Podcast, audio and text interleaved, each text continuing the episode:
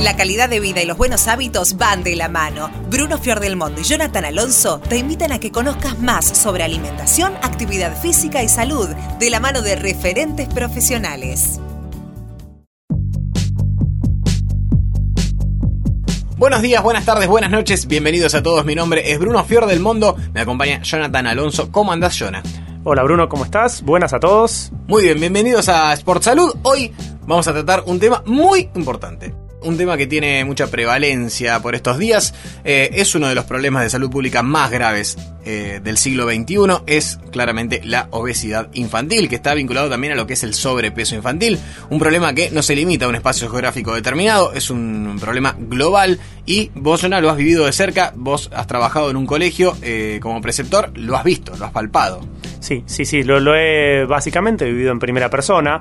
Eh, es muy normal ver, por ejemplo, en los recreos a los, a los niños de las edades que ustedes eh, consideren la edad escolar, que prefieren eh, el consumo en, los recreos de golosinas, de papas fritas, un montón de cosas que quizás no son saludables o no se consideran hoy en día saludables, en vez de una fruta o un alimento saludable. Totalmente. La prevalencia aumentó muchísimo y llama cada vez más la atención.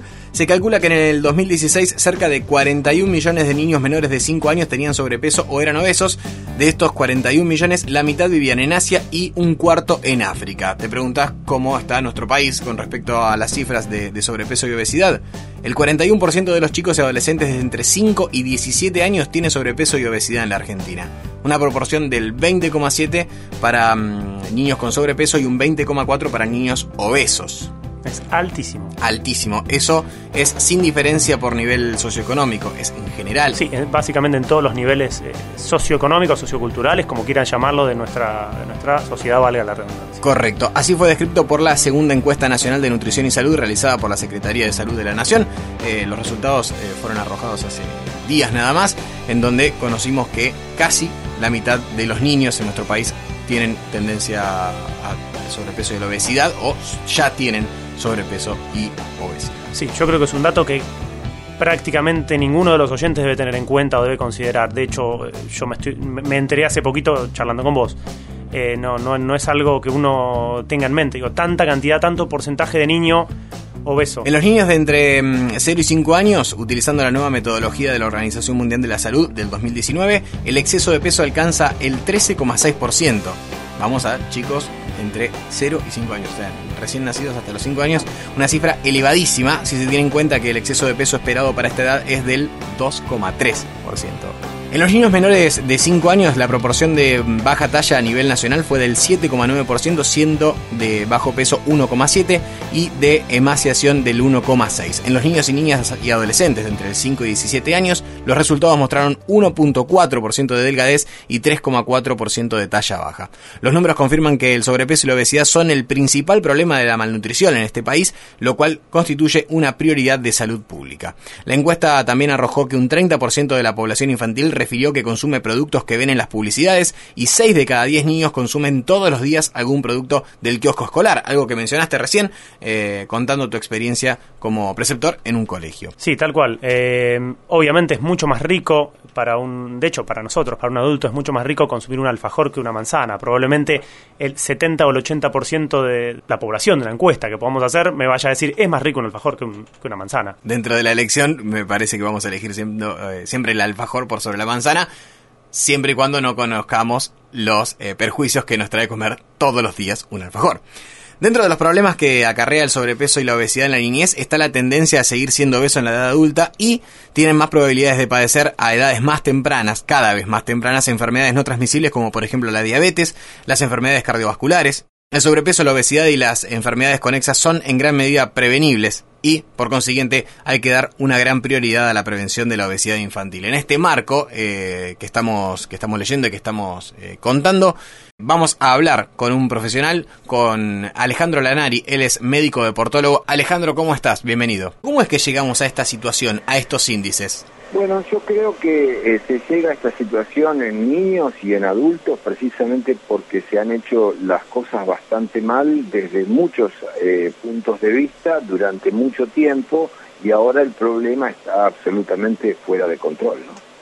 Bien, ¿y, cuál es la, la forma de combatir o la forma correcta de combatir esto? Yo creo que, eh, como todo en medicina, el, el, primer paso es hacer el diagnóstico correcto de qué es lo que estamos haciendo mal. Eh, y a partir de ahí eh, tratar de solucionarlo, porque la tendencia que tenemos es, es, de buscar responsables que no lo son y, bueno, y, buscar soluciones que no solucionan nada, pero que tranquilizan un poco a quienes están preocupados. Pero lo más importante es empezar a plantear el diagnóstico, qué, es lo que está pasando. Y, cuando hablamos de diagnóstico en, obesidad, tenemos que empezar a hablar claro de qué están comiendo nuestros chicos y cuánto se están moviendo nuestros chicos. ¿Qué están comiendo nuestros menores de 5 años que, que no eligen la comida? que eh, ha llevado a nuestro país a ser el primer país en Latinoamérica en, obesidad infantil en menores de 5 años. O sea que tenemos un problema de que los padres de estos chicos no saben qué le tienen que dar de comer o lamentablemente creen que lo que le están dando es bueno y no lo es. ¿Y cuánto tiene que ver eh, la educación escolar y familiar? Sí, a ver, eh, yo creo que eh, en conjunto tenemos responsabilidad en esto eh, y, quiero poner en primer lugar la responsabilidad que tenemos los médicos en este problema porque no somos lo suficientemente claros al hablar del problema con nuestros pacientes y con la sociedad. O sea, yo muchas veces comento en las conferencias cuando me invitan a hablar, les digo que la medicina ha sido tibia en esto, porque en lugar de decir, mire, usted este alimento que le está dando le está haciendo mal y lo está envenenando a su hijo y lo está llevando a una situación realmente de salud muy lamentable, nosotros decimos, hemos dicho durante mucho tiempo, sería aconsejable que en lugar de comer esto coman frutas. Y los chicos, por, por supuesto, eh, siguen comiendo el tipo de comida que comen. Lo mismo ha pasado con la actividad física. La actividad física en nuestro país ha sido recomendada de una manera absolutamente tibia por la medicina. Hemos dicho que sería aconsejable que hagan actividad física los chicos y que se muevan tantos minutos y que se alejen del televisor, pero eso es una recomendación poco clara que no se ha hecho. En lugar de decir los chicos tienen que hacer una hora de actividad física diaria y ponerla en las escuelas y empezar a exigir que en el momento que los chicos están en condiciones de hacerlos mover, eh, los hagamos mover, porque después fuera del horario escolar es muy difícil. Entonces, en primer lugar, creo que la responsabilidad que hemos tenido los médicos en no hablar claro y haber sido contundentes y haber sido muy tibios, nos ha llevado a, a que nuestras recomendaciones no se han tenido en cuenta en absoluto y por lo tanto el primer fracaso. Después tenemos que entender que tenemos una, una industria alimentaria que no, no tiene el suficiente control, eh, por lo tanto agrega a nuestros alimentos lo que se les da la gana, total el control que tienen en sus etiquetas es muy, muy pobre, y por lo tanto los padres no saben qué es lo que le están dando de comer a los chicos. Así que el, problema es bastante complejo y, responsabilidades tienen todos los sectores de la sociedad, pero cuando vemos los resultados que tenemos y, las cifras, realmente empezamos a entender que este es un problema, si no empezamos cada uno a, arreglar o a corregir la responsabilidad que tiene, eh, no lo vamos a dar vuelta. ¿Usted desde la medicina ve una preocupación por parte de los padres o la familia respecto a esta situación? A ver, yo veo muchas cosas. Veo padres muy preocupados. Eh, en mi consulta tengo prácticamente a diario padres que vienen a la consulta trayendo a los chicos, adolescentes, y la, empieza la consulta, diciendo que no saben qué hacer porque el hijo no para de comer.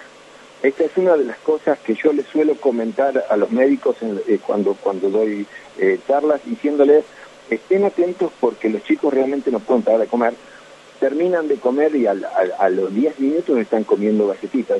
Eh, saben ustedes que tenemos el, triste mérito de ser el primer país en el mundo consumidor de galletitas y el segundo en bebidas azucaradas, ¿no? Y esto es lo que están comiendo los chicos y está estimulando que no paren de comer en todo el día. Ahora, también tenemos un montón de casos y, y de situaciones en las que los padres no están preocupados por esta situación, gente que piensa y sigue pensando que la, la gordura o tener unos kilos de más en la infancia es salud. Eh, o sea que el tema es complejo porque hay de todo, sí, pero, pero bueno, sí estamos muy preocupados desde la medicina. No sé si estamos haciendo todo lo necesario, pero estamos preocupados. ¿Y desde los organismos estatales hay cierta preocupación? ¿Se consulta a los médicos? ¿Hay planes para empezar a solucionar esto? Hay estrategias, uno las escucha, se están tratando de hacer cosas. Lo que pasa es que hay que tener claro que acá se pelea contra contra eh, instituciones muy difíciles. Cuando la medicina intenta decir que hay que reducir la cantidad de azúcar de los alimentos, la industria azucarera de nuestro país no, se oponen, no quieren que se pongan en los alimentos el rótulo de qué cantidad de azúcar tiene el alimento, nosotros no tenemos obligación, en nuestro país no hay obligación de hacerlo. Eh, a ver, no es fácil, no es fácil. El etiquetado, la, la ley de etiquetado de alimentos tarda en salir, en otros países ya está, pero bueno, eh, yo creo que desde, desde los gobiernos que ha habido en los últimos años, intenciones han existido, eh, ideas han existido.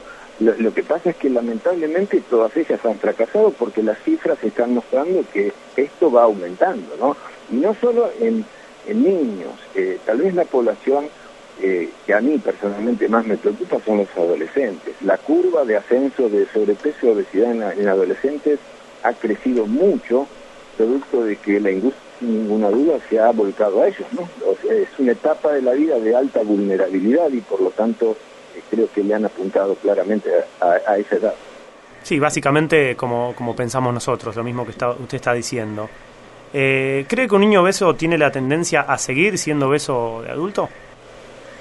Las estadísticas dicen eh, que cuando un chico llega a la adolescencia con eh, obesidad, prácticamente tiene el 80% de probabilidades de ser obeso toda la vida. O sea, eh, lógicamente que las estadísticas se han hecho de, de, qué probabilidades tiene de seguir con esta obesidad. El, el, problema no solamente es la obesidad, es todas las patologías o comorbilidades, ¿no? La diabetes tipo 2, la hipertensión, la hipercolesterolemia, todo lo que sigue junto con esto. Eh, sí, por supuesto. Y además con, eh, a ver, nosotros tenemos, no sé si ustedes están bien al tanto de esto, que a mí siempre me duele decirlo, pero estamos dentro de los 20 países de mayor índice de sedentarismo del mundo. Entonces, no solo somos un país que está comiendo muy mal, además somos un país en el cual la actividad física no se realiza y está mal promovida. ¿sí? Eh, por lo tanto, eh, creo yo que estamos en una situación que no escapa a lo que pasa en todo el mundo, pero un poco agravado porque no estamos encontrando la solución o no la estamos eh, buscando con la suficiente intensidad. ¿Y desde el sistema educativo pasan por alto la educación física? Bueno, por supuesto que yo creo que eh, educación física y alimentación son temas que nosotros deberíamos imponerlos en las escuelas. Esto ninguna duda. Yo creo que los chicos tienen que aprender a comer. Es, una etapa de la vida donde uno puede enseñar. Entonces, los chicos deberían tener educación alimentaria en las escuelas y creo que la actividad, el momento donde uno los tiene a los chicos y puede, puede hacerlos hacer cosas es en el momento que están en la escuela. Lo que pasa es que en, nuestro país la cosa a veces es compleja porque eh, en las escuelas no más de dos horas semanales de actividad física tienen. En los países donde se ha atacado el sobrepeso y la obesidad infantil, tienen todos los días actividad, pero no es fácil cambiar los esquemas y la forma de, educación en nuestro país. Sí, creo que es un problema que hay que atacarlo y abarcarlo desde distintos ámbitos, desde la familia, desde la educación, desde el Estado, desde la sociedad. Creo que es una cuestión de cambio de hábitos. Alejandro, hablaste de la ley de etiquetas en los alimentos. En Chile ya está hace un par de años. ¿Ha tenido algún efecto esperado? Hay gente que dice, por más que me pongan una etiqueta, yo lo voy a comer igual. ¿Qué efecto ha tenido en Chile o en otros países con la ley de etiquetado?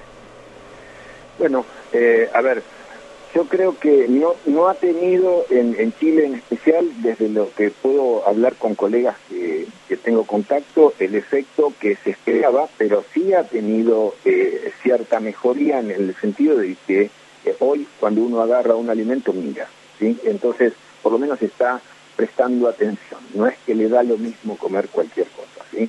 Eh, ahora, eh, es una, una medida. Pensar que semejante problema se va a solucionar con una sola medida, esto es utópico. Alejandro, gracias por su tiempo. Sí, es una problemática que hay que atacar cuanto antes. El agradecido soy yo porque a veces la verdad que falta difusión de este tema y falta que, bueno, que la sociedad empiece a, a intervenir en esta solución, porque no va a caer del cielo y lamentablemente eh, los indicadores que se publicaron ahora en 2018 muestran que están llorando, ¿sí? Sí, es algo que, en mi caso como profesor de educación física veo todos los días. Eh, trabajo en un gimnasio donde concurren eh, desde niños recién nacidos hasta adultos mayores y creo que, va a ser muy difícil, o es muy difícil, cambiar los hábitos en un niño que ya viene con una obesidad y con unos hábitos eh, viciados, eh, que llega a la adolescencia con esos mismos hábitos y a la adultez. Eh, considero que es un trabajo que tenemos que hacer entre todos y muy de a poco. Bien, qué bueno lo que dice usted porque coincido plenamente. preparado, profesores de educación física, nutricionistas, médicos, psicólogos, tenemos que empezar a trabajar en equipo porque en forma individual hemos, venimos fracasando.